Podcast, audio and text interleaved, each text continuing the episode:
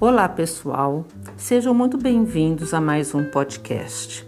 Aqui quem fala é a Beatriz, a Bia, e hoje vamos dar sequência à terceira temporada com o episódio Naturalidade, reflexão 1 do livro Os Prazeres da Alma, de Francisco do Espírito Santo Neto, pelo Espírito Hamed, numa série de 45 capítulos.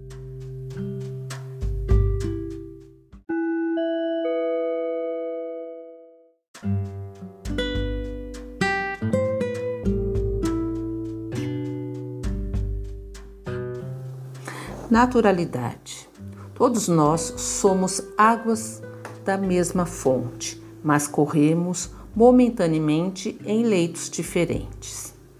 Infelizmente, a maioria de nós porta-se como um barco desgovernado à mercê dos vendavais e dos rochedos, por não ter a âncora necessária quando os ventos sopram e as ondas se avolumam. Não acreditamos estar nas mãos de Deus, sentimos-nos isolados, fora do contexto universal.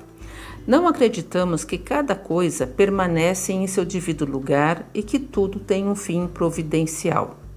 Não possuímos uma visão detalhada da sequência do desenvolvimento da vida sobre a Terra. Vemos o mundo desconectado do todo, porque nossa preocupação interior está desmembrada da inteligência cósmica. No universo, não há nada que esteja desvinculado da sabedoria das leis divinas ou naturais. Tudo que existe está de acordo com a ordem celestial e cada um de nós faz parte de um plano específico de Deus. Em tudo existe uma relação de coerência, uma conexão ou união. São texturas de uma única rede universal. Os fios desta rede astral são tecidos e revigorados pela energia divina, que está em nós e em todos os lugares.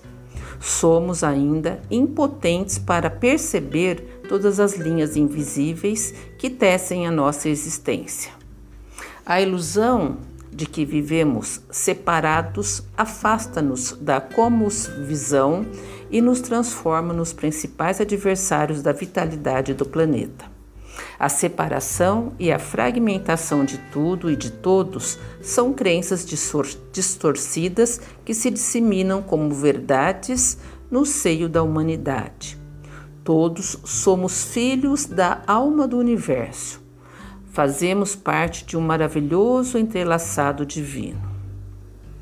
Abre aspas.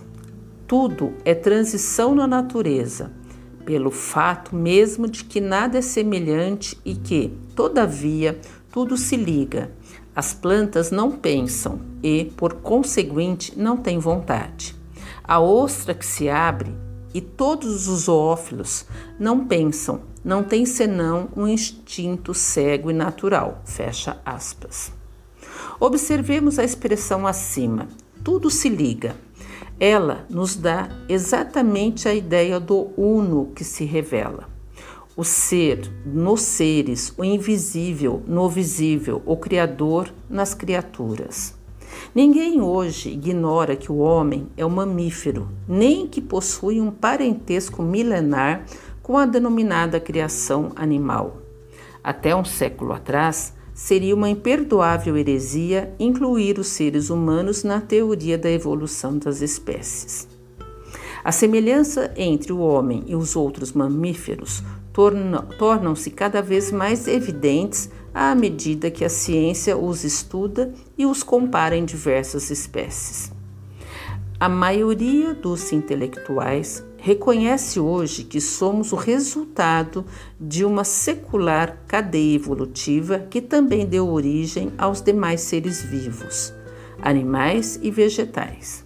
Se bem que, na atualidade, muitas pessoas ainda creiam que a Terra foi criada em seis dias e que toda a flora e toda a fauna foram feitas por Deus em benefício físico, entretenimento e deleite espiritual da espécie humana.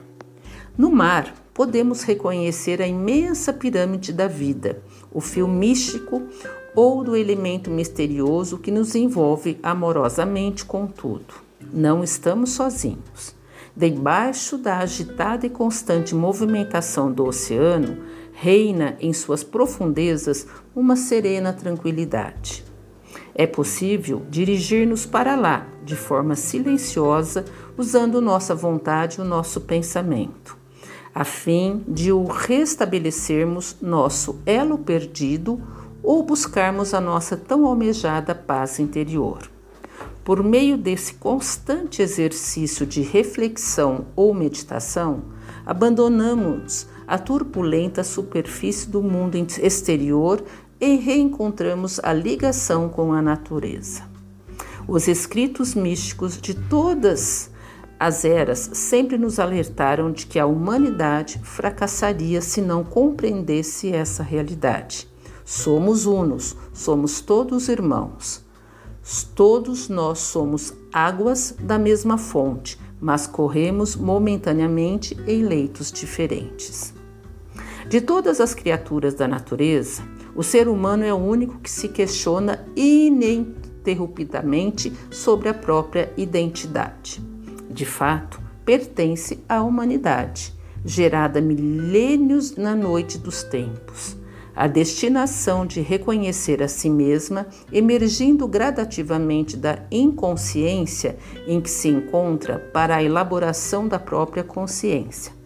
Dessa forma, o grandioso destino do homem é desvendar pouco a pouco a perfeição dos ciclos naturais dos quais ele faz parte, desenvolvendo seus dons intransferíveis e tornando-se cada vez mais conscientes de que não está desligado da destinação dos seus semelhantes.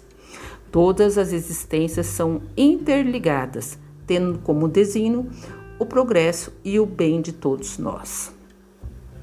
Certas plantas, tais como a sensitiva e a dioneia, por exemplo, têm movimentos que acusam uma grande sensibilidade e, em certos casos, uma espécie de vontade, como a última, cujos lóbulos apanham a mosca que vem pousar sobre ela para sugá-la, e a qual parece armar uma armadilha para em seguida matá-la. Essas plantas são dotadas da faculdade de pensar elas têm uma vontade e formam uma classe intermediária entre a natureza vegetal e a natureza animal? São uma transição de uma para outra? Tudo é transição na natureza, pelo mesmo fato de que nada é semelhante e que, todavia, tudo se liga. As plantas não pensam e, por conseguinte, não têm vontade. A ostra que se abre e todos os zoófilos não pensam, não têm senão o instinto cego e natural. Nota: o organismo humano nos oferece exemplos de movimentos análogos, sem a participação da vontade, como nas funções digestivas e circulatórias. O piloro se contrai ao contato de certos corpos para lhes negar passagem. Deve ser como na sensitiva, na qual os movimentos não implicam de modo algum na necessidade de uma percepção e ainda menos de uma vontade.